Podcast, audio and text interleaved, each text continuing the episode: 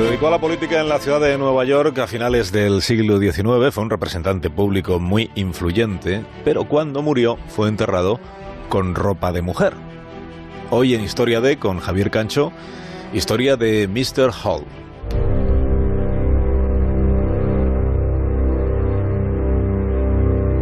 Fue en el undécimo día del noveno mes de hace exactamente 220 años.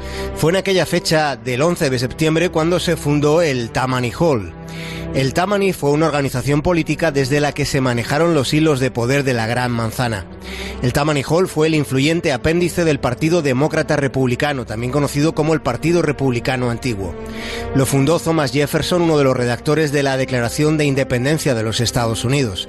Thomas Jefferson auspició la formación de aquel partido cuando las diferencias con George Washington se manifestaron sin tapujos.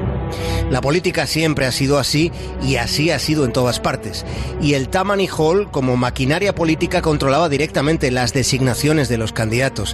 Decidía en función de intereses que no siempre o casi nunca eran los intereses de la ciudadanía.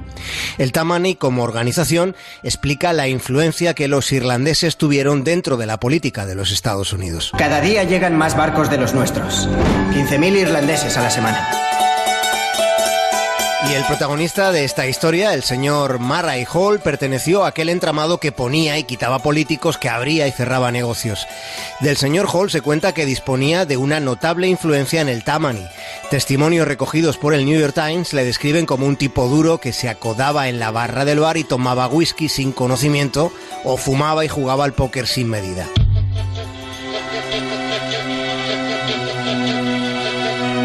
Sin embargo, un secreto iba a golpear la pétrea estructura que representaba el Tammany Hall en la ciudad de Nueva York. Una mañana del año 1901, pocos días después de la muerte del señor Hall, un periódico publicaba que aquel influyente político no había nacido hombre.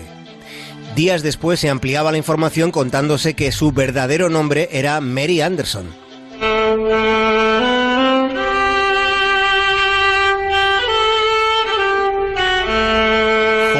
Empezó a vestirse como hombre en su adolescencia en Escocia.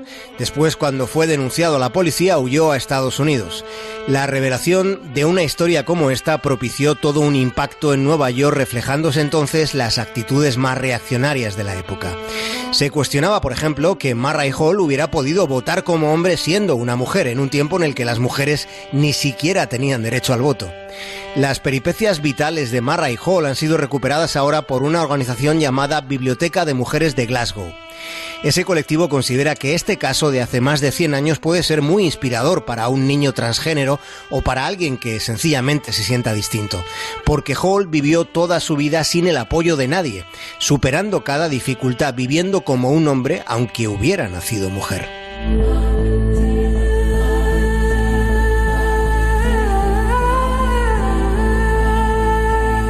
Murray Hall murió de cáncer de mama sin acudir al médico por temor a que se descubriera su secreto. Pasó meses leyendo libros de medicina tratando de encontrar soluciones que entonces no existían.